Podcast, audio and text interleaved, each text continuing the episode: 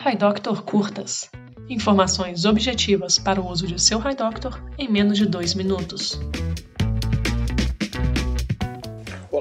Vamos falar rapidamente então sobre como você pode obter o seu certificado digital que é necessário para você fazer uma assinatura digital em um documento eletrônico. Isso vai permitir que você faça prescrições eletrônicas, emita atestados, pedidos de exame, qualquer outro documento com a mesma validade de uma assinatura de próprio punho.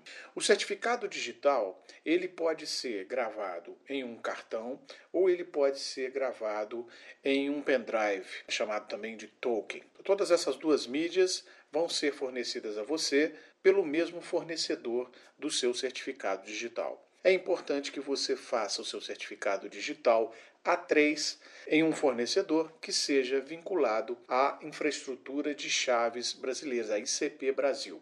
Esses fornecedores você tem os Correios, a Caixa Econômica, a Experian e vários outros que você pode selecionar. Geralmente esses certificados são válidos é, por até três ou quatro anos e você então vai precisar de renovar esse certificado depois desse período. O que é, afinal de contas, um certificado digital ou a certificação digital?